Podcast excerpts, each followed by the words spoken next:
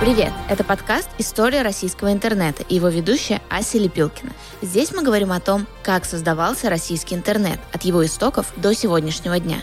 Каждый выпуск – это год из истории интернета в России. Я приглашаю экспертов и людей, сыгравших важную роль в развитии Рунета, и спрашиваю их, как это было. Слушайте и подписывайтесь. Поехали! Напоминаем, что 21 марта корпорация Мета, чьими продуктами являются Facebook и Instagram, признана в России экстремистской организацией и запрещена. Итак, 2021 год. Сегодня поговорим о запуске образовательной платформы Сферум, приложения Яппи, обсудим закон о приземлении, а в конце вспомним лучшие мемы года от Джигана. Поехали! Ежемесячная аудитория Рунета в 2021 году превысила 100 миллионов человек. Это почти 82% населения страны. Десктопная аудитория составила 60,5 миллионов человек. Мобильная аудитория – 93,7 миллиона человек. Эксклюзивная мобильная аудитория – это пользователи, которые заходят в интернет только со смартфона – 39,5 миллионов человек.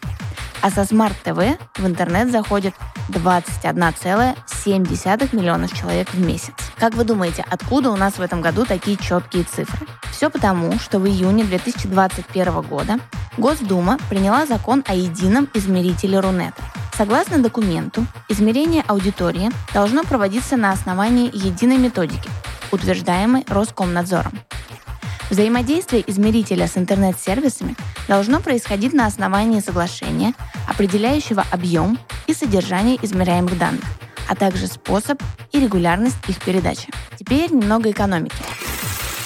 По итогам 2021 года общий объем экономики Рунета составил 9,5 триллионов рублей, что на 42% больше, чем годом ранее. Самым значительным сегментом экономики Рунета является электронная коммерция. Его объем составил 8,65 триллиона рублей. Рост в годовом выражении 44%.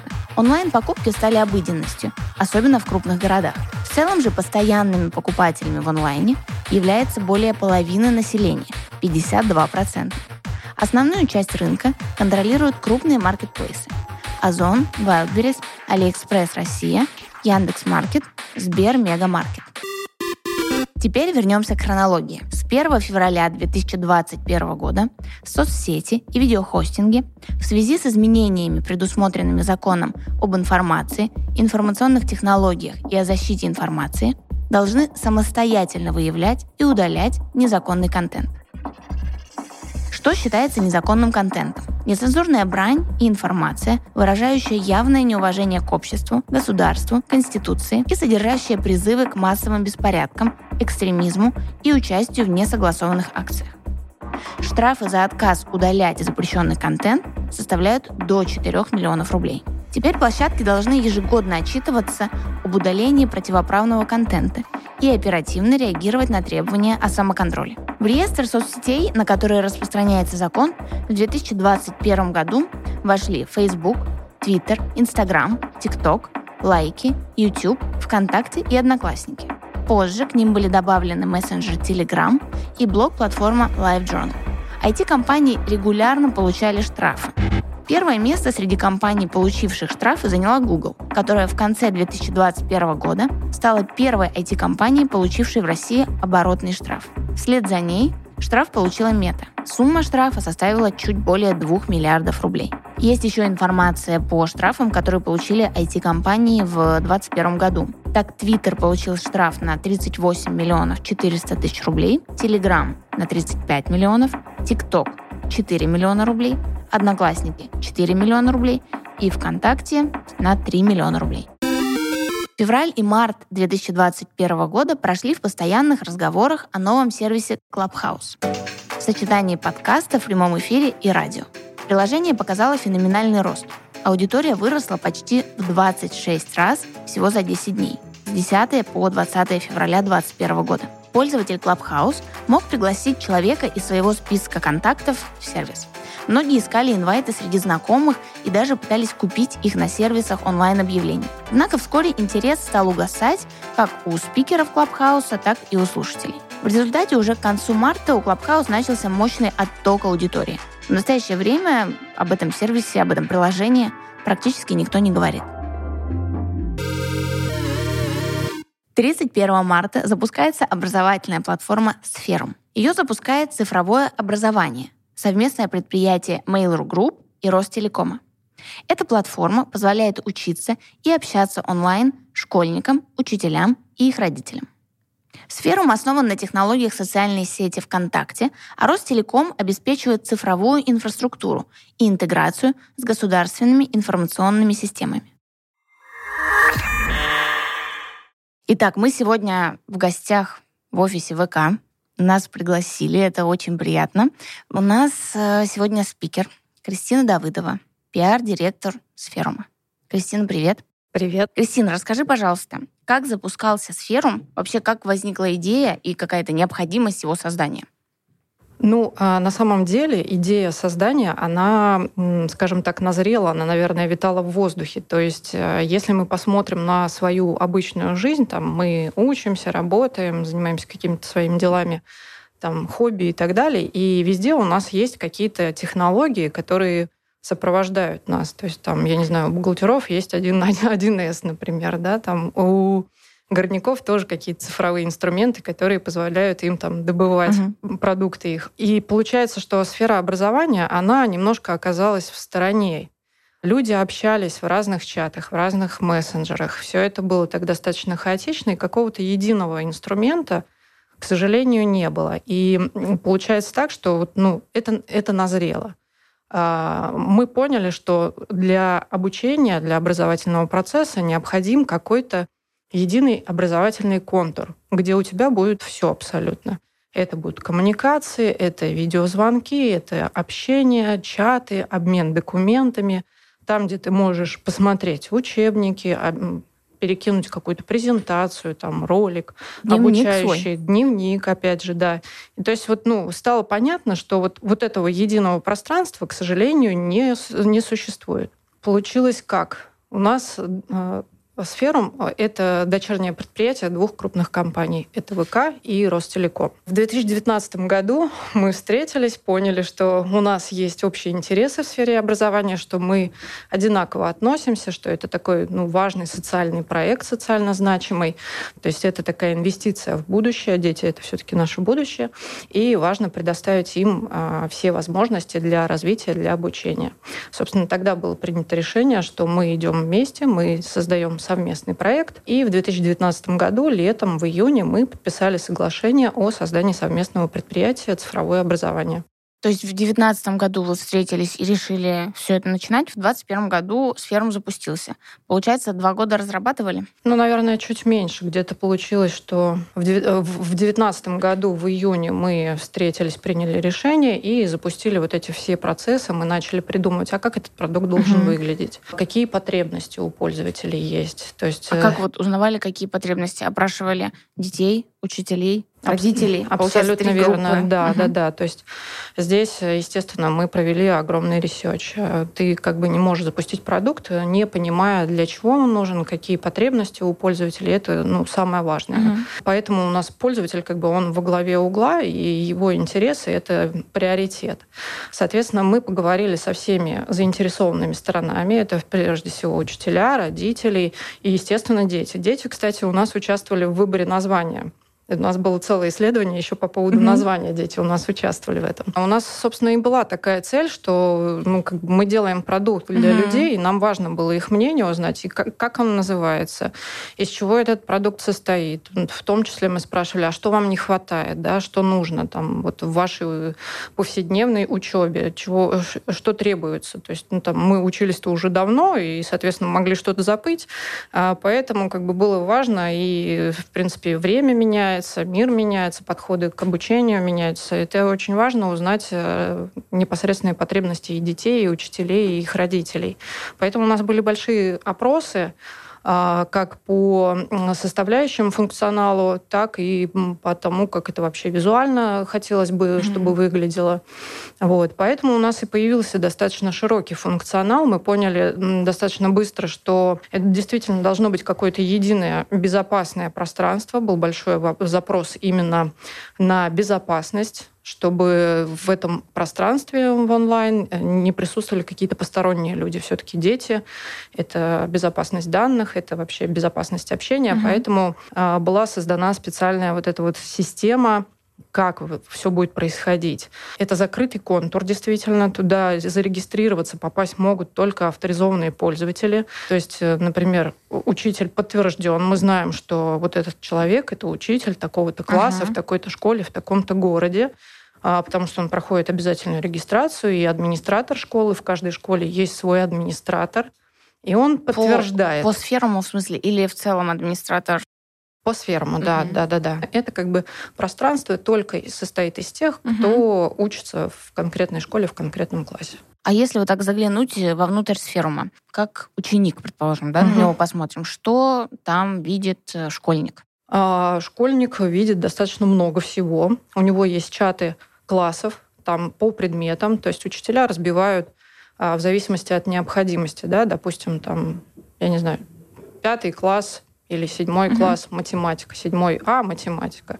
Там вот они переписываются непосредственно по математике. Допустим, там девятый информатика, девятый Б, к примеру, информатика. Там у них идет переписка, они обсуждают либо какое-то домашнее задание, либо обмениваются материалом, либо там обсуждают какие-то вопросы, которые были на уроке, кто-то что-то, может быть, недопонял, просит разъяснить, и учитель там отвечает. А что родитель видит в сферуме? Родитель видит э, свои чаты. У родителя чаты с учителями, как правило. То есть это там именно по своему классу. Угу. Там могут быть какие-то персонализированные чаты, там типа собираем какие-нибудь На там букет на букет или там едем в какую-нибудь поездку или там какой-нибудь культурный поход, вот организуются угу. такого рода чаты или там родительское собрание там 9 А. А в личку можно написать учителю? Да, в принципе, можно, угу. да, конечно.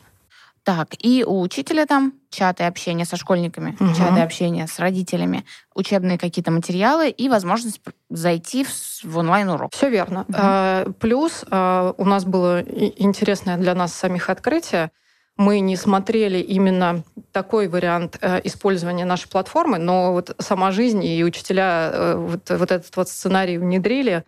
А межучительская э, коммуникация происходит, то есть... Как это в школе называется? Учительская, где они все собираются, да? Что-то, типа? что-то типа учительской, плюс взаимодействие между учителями из разных регионов. Угу. То есть они начали использовать сферу для общения между учителями из разных регионов, проводить какие-то свои семинары. Обмен опытом. Да, именно обмен опытом. То есть очень крутая штука. Мы были приятно удивлены, что, оказывается, еще вот такой вот классный сценарий угу. использования продукта. Вот, и очень учителя прям благодарили, потому что, допустим, кого-то в каких-то регионах там, допустим, не хватает какого-то специалиста. И они спокойно по своим уже вот этим вот каналам связи могут попросить своих коллег из других регионов прочитать урок на определенную тему, и, соответственно, достаточно большой э, круг детей сможет это услышать, узнать, там, задать свои вопросы, обменяться материалами, получить вот эту вот информацию, которая казалась им раньше недоступна. Это очень здорово.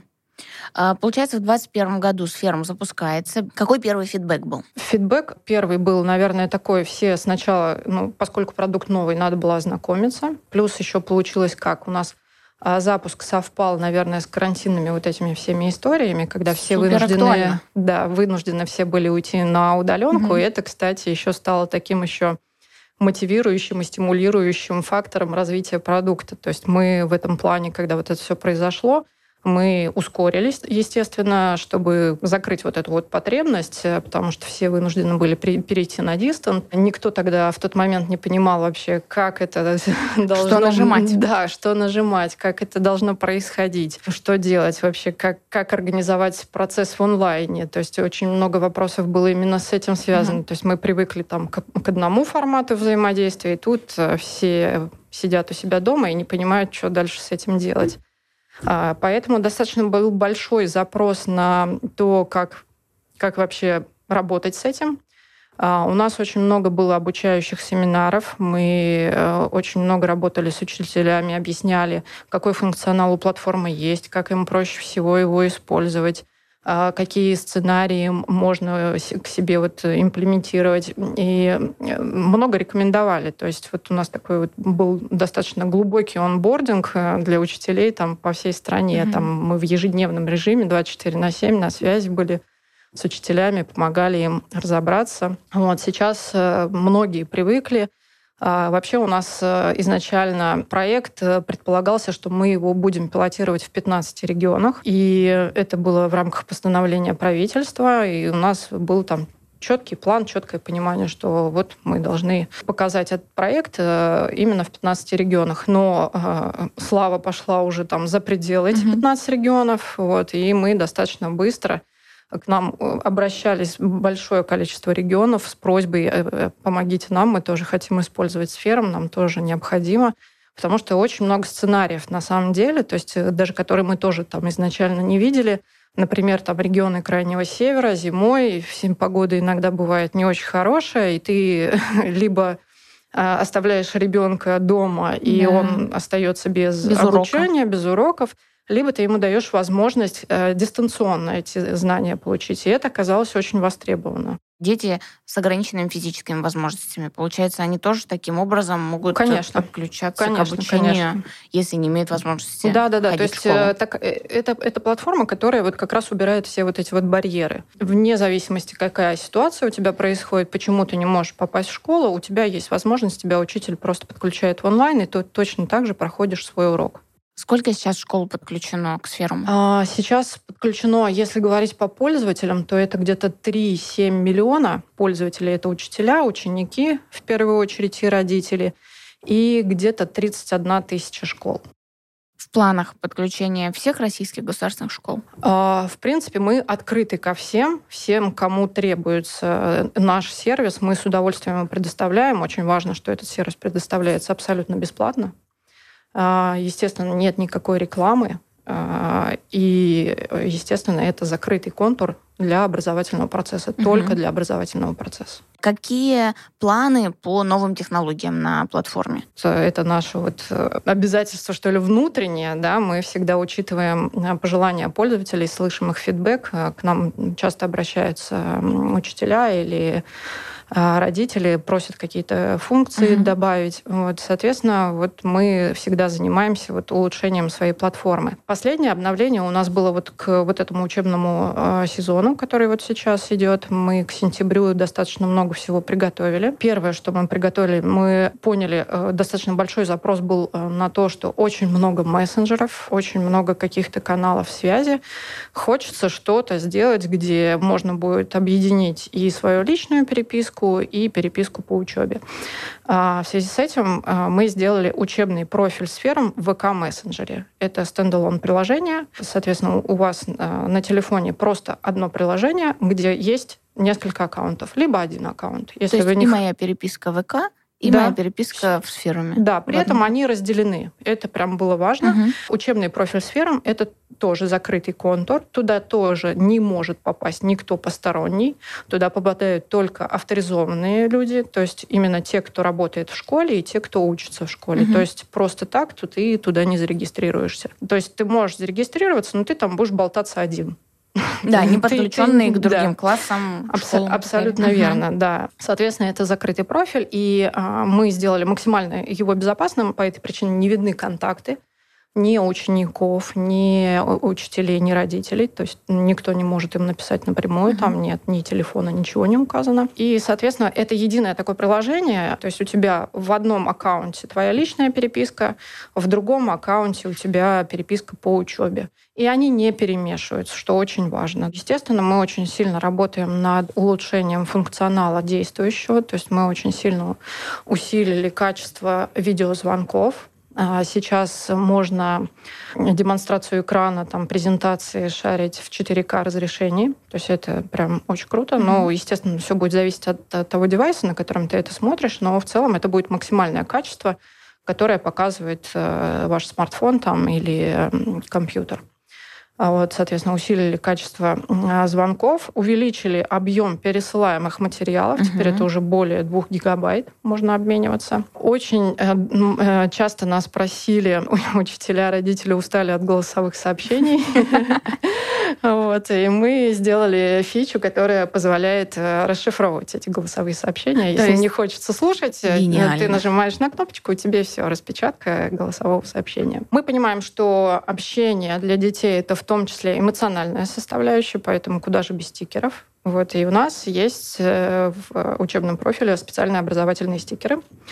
Вот, они кастомизированы именно под образовательную угу. тематику. То есть общаться будет точно так же весело, забавно, добавляет каких-то приятных эмоций. Из того, что мы еще планируем, планируем сделать, а, внедрить функционал каналов очень важная функция. Это такая штука, которая впоследствии позволит школам создавать какие-то вот информационные каналы. Uh-huh. Там, например, э, вам важно сообщить э, на всю школу, что там будет какой-то праздник, там, да, там приходите, да, мы там отмечаем uh-huh. что-то. Ну, в общем, любая важная информация из жизни школы, это можно туда, угу. вот, в эти каналы отправлять. Вот, либо там каналы по каким-то направлениям, там, любителям математики, любителям информатики, чего угодно, там, а, Удобно, да. Да, угу. соответственно, это такой постоянный канал информирования, угу. и он тоже позволяет оставаться в контексте. Образование через 10 лет. Что нас ждет? В технологическом разрезе? А, я думаю, что все тренды, э, которые ждут нас там в ближайшие 10 лет, они закладывают, закладываются именно сейчас. Это, конечно же, использование разных цифровых сервисов, различных технологий в образовании. Я думаю, что очень сильно будут актуальны такие платформы, как Сферум. То есть это такое единое э, цифровое пространство именно для образования, где у тебя все под рукой. От э, видеоконференций, чатов э, до контента. Э, то есть у нас, например, на платформе в ближайшее время еще будет доступен э, сервис «Моя школа». Это верифицированный контент. Там будут учебники по всем направлениям с 1 по 11 класс. То есть теперь детям не, не, не обязательно тащить вот этот огромный портфель. да. Вот. Все будет доступно уже вот непосредственно на платформе. При этом важный момент. Я вот глубоко убеждена, что цифровые инструменты — это помощники. Угу. Они точно не заменят учителей, не заменят общение друг с другом это обязательно останется, потому что ну, все-таки человек социальное существо, поэтому общение очень важно. Мы, в принципе, сами уже не замечаем, что технологии вокруг нас, но телефон, если вы ну, там, э, допустим, дома забываете, вы понимаете, что все, о господи, а как же я сегодня-то жить буду? Да, не, не, да, ни такси вызвать, ни заказать еду, ничего. Собственно, все, все встает. А, вся, вся жизнь останавливается. И, собственно, в образовании тоже будут технологии достаточно часто использоваться. Будет больше интерактива, на мой взгляд, а, потому что информационные технологии предоставляют массу возможностей, открывают возможности, и плюс открываются возможности для людей из удаленных регионов, если раньше им какая-то информация mm-hmm. была недоступна, то сейчас э, просто вот э, перед тобой все двери открыты. Ты можешь получать удаленное образование э, вне зависимости от того, что тебя интересует, будь то языки, изучение языков, будь то информатика, математика или биология с физикой. Здесь нет никаких различий. Мне кажется, что в ближайшем будущем мы будем чаще видеть использование VR-технологий в обучении. Тоже очень классная, интересная штука. Будет очень много как мне кажется, использоваться контент именно тоже в информационном пространстве. То есть, э, естественно, будут и классические учебники, и очень много контента будет использоваться именно а, из онлайна. То есть книги тоже будут читать э, в онлайне, но э, там, допустим, какие-то интересные статьи по конкретному направлению ты не всегда можешь найти да. в учебнике, вот, а в каком-то институте ты можешь повзаимодействовать и поучиться по этим материалам. Думаю, что, наверное, как-то так. Круто. Спасибо большое. Спасибо, Спасибо за интервью. Вам. Спасибо, что пришли. В апреле 2021 года наконец-то начал действовать закон об обязательной предустановке российского программного обеспечения на импортируемые гаджеты.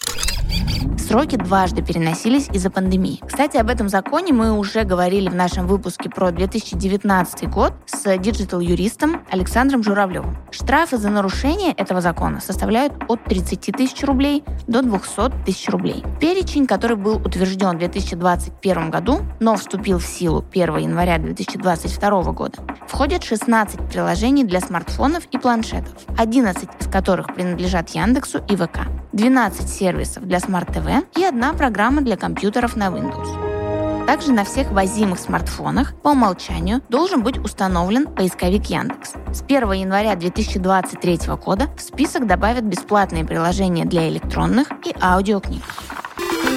22 апреля принят закон о квоте на социальную рекламу в интернете. Изменения вносятся в закон о рекламе и устанавливают, что социальная реклама должна составлять до 5% площадей или времени. Закон также предполагает создание системы мониторинга и единого оператора размещения, который будет получать прогнозные значения объемов рекламы от площадок, распространяющих рекламу, и в рамках 5% доли размещать социальный контент. 16 июля стало известно, что правительство наделило функциями оператора социальной рекламы ОНО Институт развития интернета. Ири стал координировать вопросы распространения социальной рекламы в сетевых ресурсах. В ноябре-декабре 2021 года состоялся первый конкурс оператора на бесплатное размещение социальной рекламы. По его результатам самыми популярными темами для социальной рекламы в 2021 году стали социальная поддержка людей с ограниченными возможностями здоровья, поддержка людей в трудной жизненной ситуации, повышение уровня финансовой и правовой грамотности населения. На них приходится около 50% всех заявок. 1 июля 2021 года Владимир Путин подписал закон о приземлении IT-гигантов. Теперь, а вернее с 1 января 2022 года, ресурсы суточной аудитории от 500 тысяч российских пользователей обязаны открыть местные представительства или учредить юридические лица. Компаниям, нарушившим закон о приземлении, тогда пригрозили запретить распространять рекламу, выступать в качестве площадки для российских рекламодателей и осуществлять денежные переводы перечень Роскомнадзора в 2021 году вошли 13 компаний. Google, включая Google Play, YouTube и Gmail. Apple, iCloud, App Store и Apple Music. Meta Platforms, Facebook, Instagram и WhatsApp. Twitter, TikTok, Telegram, Zoom, Viber, Spotify, LikeMe, Discord, Pinterest и Twitch. По новому закону эти компании должны разместить на своих сайтах электронные формы обратной связи с пользователями из России, зарегистрировать личный кабинет на сайте РКН и установить рекомендованный счетчик посещаемости, а также самостоятельно выявлять и блокировать противоправный контент на своих площадках. В январе и феврале 2022 года 6 IT-компаний начали выполнять пункты закона о приземлении в РФ. Это были Apple, Viber, LikeMe, TikTok, Twitter и Spotify. Они все зарегистрировали личные кабинеты на сайте РКН. Также Apple, LikeMe, TikTok, Viber и Spotify разместили на своих сайтах и в мобильных приложениях электронные формы обратной связи с российскими пользователями. Из 13 компаний никак не отреагировали на требования РКН с начала 2022 года 7 компаний. Google, Meta, Telegram, Zoom, Discord, Pinterest и Twitch. 14 сентября правительством РФ был утвержден окончательный план мероприятий по поддержке IT-отрасли в составе второго пакета мер поддержки. В итоговый вариант второго пакета вошло 62 мероприятия, которые в совокупности составляют комплексную систему стимулирования развития отечественных IT-компаний. Из этих 62 мероприятий 20 предусматривают меры по выравниванию условий ведения бизнеса в РФ для международных интернет-корпораций и российских IT-компаний, по стимулированию внедрения российских решений в деятельность отечественных предприятий, а также по поддержке экспорта и продвижению российских IT-решений за рубеж. Еще 42 мероприятия плана направлены на стимулирование развития и внедрение российских разработок в конкретных сегментах. Речь идет в том числе об образовательных и медицинских сервисах, офисном ПО, облачных сервисах, решениях в сфере искусственного интеллекта, больших данных, интернета вещей, информационной безопасности. Второй пакет мер поддержки был призван помочь повысить спрос на российские цифровые продукты, ускорить цифровую трансформацию в экономике и социальной сфере, а также создать комфортные условия для ведения IT-бизнеса в России. Напомню, что первый пакет мер поддержки IT-отрасли вступил в силу с 1 января 2021 года. 12 октября Mail.ru Group объявил о смене названия и логотипа на ВК в честь одноименной соцсети и главного проекта корпорации. Переименовали и большинство активов группы. Например, Player Boom стал именоваться ВК Музыка. Также компания запланировала ребрендинг всех рекламных продуктов под брендом ВК Реклама и смену названия у Юлы, сервис онлайн-объявлений. Был проведен и запуск единого видеопродукта всех сервисов группы ВК Видео. Все эти изменения представлял Борис Добродеев, на тот момент гендиректор компании. Однако уже в начале декабря стало известно о масштабных перестановках. Холдинг предпринимателя Алишера Усманова, которому принадлежало 57,3% голосующих акций ВК, продал долю в компании группе «Сагаз», крупнейшим акционером которой является «Газпром». По словам Усманова, участие ВК во многом определило развитие холдинга и стало важной частью его истории. Генеральным директором ВК назначили бывшего вице-президента Ростелекома Владимира Кириенко. Такое решение принял совет директоров обновленной компании. Кириенко сменил на посту Добродеева, решившего покинуть должность вскоре после объявления о продаже акций Сагазу. С конца октября 2021 года в мессенджере Telegram начали показывать официальную рекламу. Основатель проекта Павел Дуров обещал, что новый способ монетизации совсем не испортит Telegram для пользователей. Первые рекламные кампании выглядели как стандартные рекламные посты, а заработки на криптовалюте, выборе стильной одежды, здоровье и удобном чтении новостей в виде вечерней подборки. Авторы популярных телеграм-каналов скептически отнеслись к инициативе, так как не имели никаких возможностей удалить стороннюю рекламу под своими постами. Вообще, Telegram в 2021 году продолжил вводить новый функционал, уже вобрав в себя функции сервиса видеоконференций, по примеру Zoom, аудиокомнат, по примеру Clubhouse. А еще обычно спокойный Telegram взволновал Рунет. Некоторым анимированным эмоджи они добавили эротический подтекст. Мы говорим конкретно об эмоджи персика и баклажана. Вскоре из мессенджера убрали анимацию баклажана и персика. По словам Дурова, с таким требованием выступила компания Apple. 29 ноября 2021 года запущено приложение Япи. Япи — приложение для публикации вертикальных видео. Его разработали на базе соцсети для блогеров «Я молодец». Холдинг «Газпром Медиа» выкупил приложение «Я молодец» в декабре 2020 года, а в сентябре 2021 зарегистрировал товарный знак Яппи и начал тестирование нового приложения. Япи часто называют аналогом ТикТока. Базовые функции приложения действительно похожи. Например, в Яппи тоже работают две ленты. Одна с рекомендациями, другая с контентом авторов, на которых вы подписаны. Алгоритмы подбирают видео так, чтобы в ленте были потенциально интересные ролики. Есть комментарии, лайки, поиск по хэштегам, при этом в Япе есть уникальные функции, например, видеосток, подсказки и коллаборации.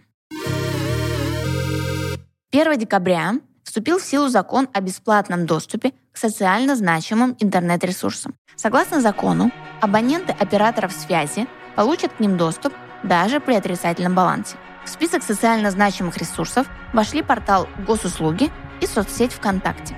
Интересно, что граждане России первыми в мире получили бесплатный доступ к социально значимым ресурсам. Я не нуждаюсь в представлениях, я сам... Люди меня узнают по голосу уже, знаешь. Меня... Ну, хорошо. Я еду вот в, там, не знаю, в метро, в, в лифте, я еду, люди говорят, боже мой, это что, Николай Маратканов, тот самый ведущий рубрики «Фан-факт» в, в, на подкасте «История российского интернета». Я говорю, боже мой, как вы меня узнали? Они говорят, ваш голос невозможно не узнать. Приятно, вот и... у меня такого не было еще. Хотя у меня как будто большая часть Ась, какие, какие твои годы, Ась? У тебя все впереди. Э, не переживай еще будешь IT, э, главной IT-фигурой нашей страны. Вот. Э, дай мне чуть-чуть в этих лаврах покупаться, пожалуйста. IT-фан-факт-фигура. Я IT-фан-факт-фигура? Это сложная аббревиатура, не надо.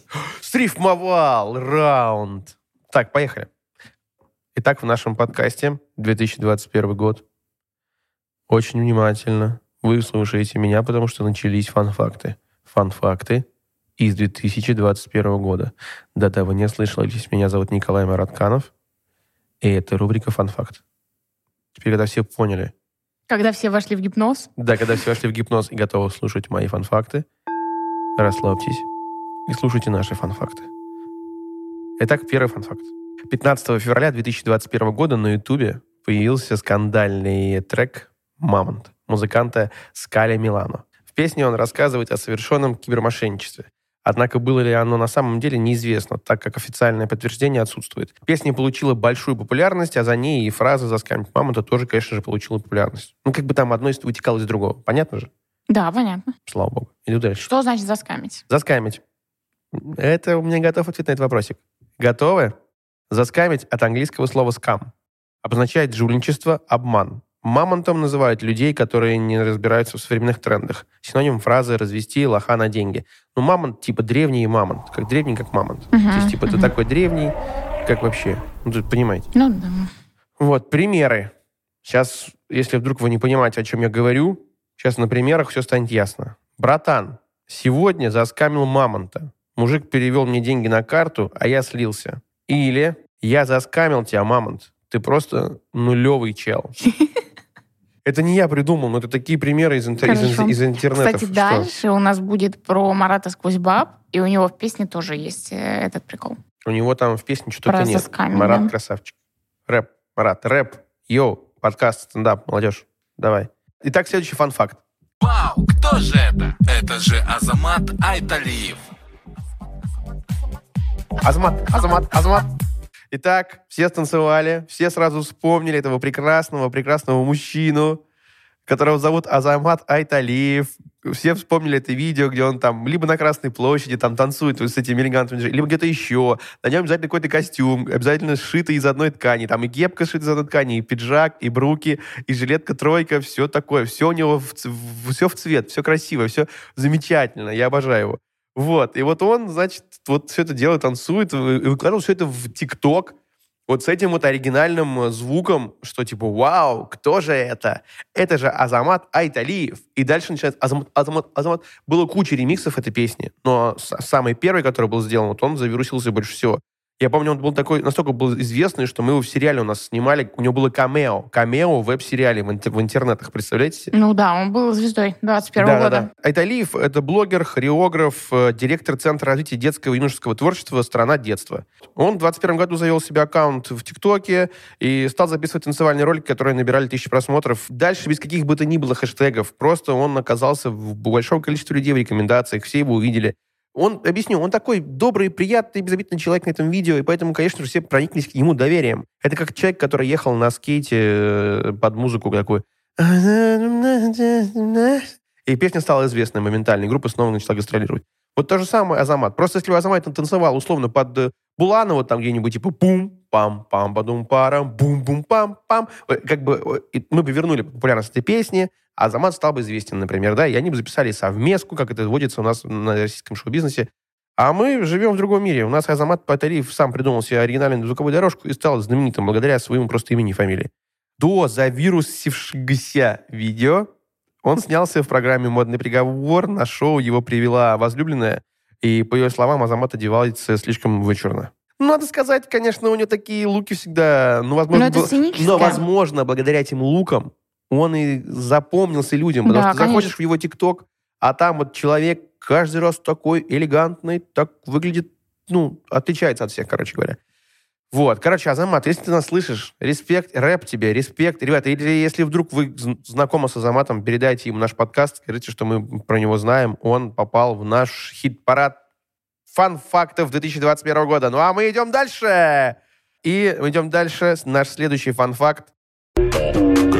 Когда водила протянул аукс Все мои волки делают ауф Ауф – это междометие или звукоподражание, обозначающее восхищение или одобрение. Смотрите, просто есть ауф, вот такое, типа, праздничное.